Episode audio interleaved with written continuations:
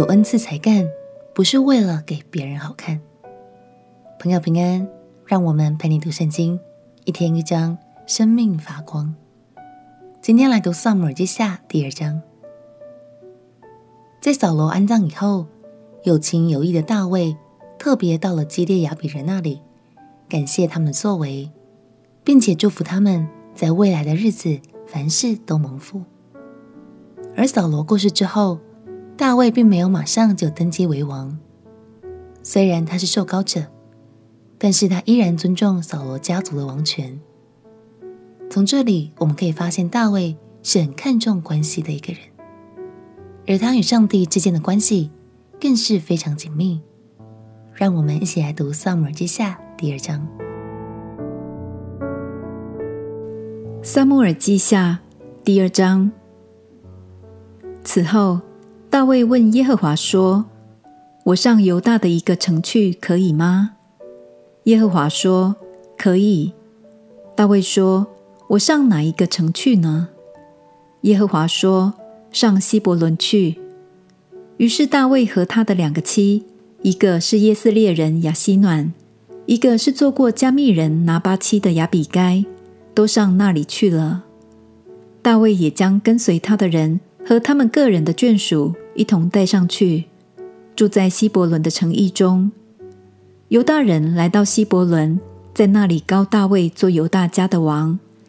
有人告诉大卫说，葬埋扫罗的是基列雅比人。大卫就差人去见基列雅比人，对他们说：“你们后代你们的主扫罗，将他葬埋。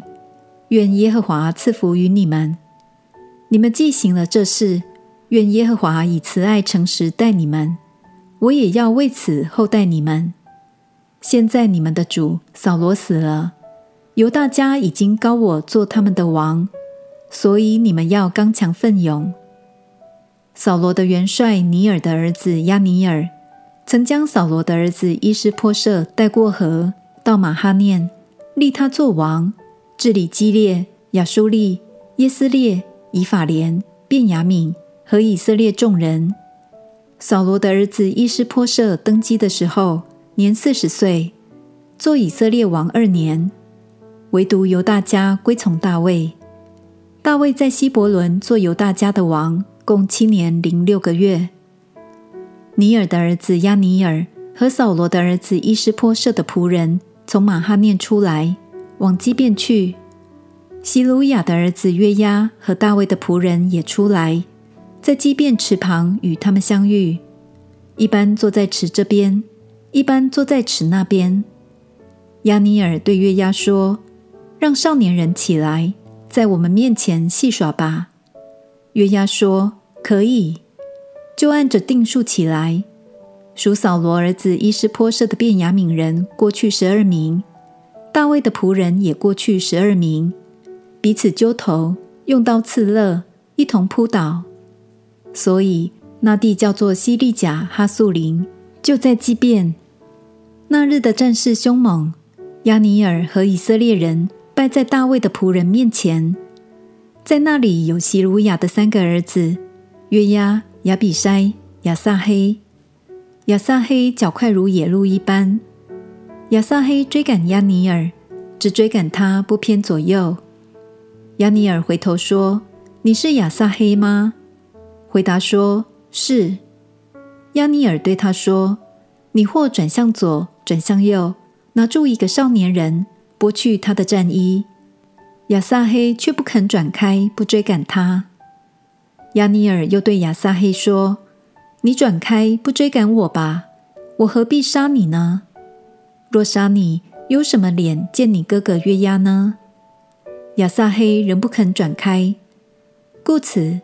押尼尔就用枪樽刺入他的肚腹，甚至枪从背后透出，亚撒黑就在那里扑倒而死。众人赶到亚撒黑扑倒而死的地方，就都站住。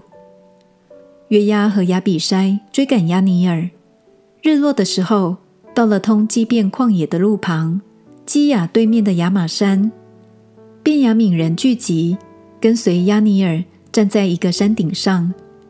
押尼尔呼叫约押说：“刀剑岂可永远杀人吗？你岂不知终久必有苦楚吗？你要等何时才叫百姓回去，不追赶弟兄呢？约押说：“我指着永生的神起誓，你若不说戏耍的那句话，今日早晨百姓就回去，不追赶弟兄了。”于是约押吹角，众民就站住，不再追赶以色列人，也不再打仗了。押尼尔和跟随他的人整夜经过亚拉巴，过约旦河，走过毕伦，到了马哈念。约押追赶押尼尔回来，聚集众民，见大卫的仆人中缺少了十九个人和亚撒黑，但大卫的仆人杀了便雅悯人和跟随押尼尔的人，共三百六十名。众人将亚撒黑送到伯利恒，葬在他父亲的坟墓里。约押和跟随他的人走了一夜，天亮的时候到了希伯伦。双方军队的元帅本来想用推派士兵出来比武的方式来决定战役的输赢，最终却引发了更大规模的战争。约押的军队原本略胜一筹，但他的兄弟亚撒黑却顽强不愿收手。最后不幸丧命在敌军元帅的手下。亲爱的朋友，神的确给了每个人恩赐与才干，但这不是为了让我们像亚撒黑一样轻视别人，或是满足好胜心，而是要用来祝福人的。就让我们发挥长才，带来祝福吧，并且将一切的荣耀都归于爱我们的神。我们一起来祷告，亲爱的耶稣。求你帮助我善用我的恩赐与才干，为别人带来祝福，也能荣耀你。祷告奉耶稣基督的圣名祈求，阿门。祝福你的恩赐与才华能够发挥爱的影响力。陪你读圣经，我们明天见。耶稣爱你，我也爱你。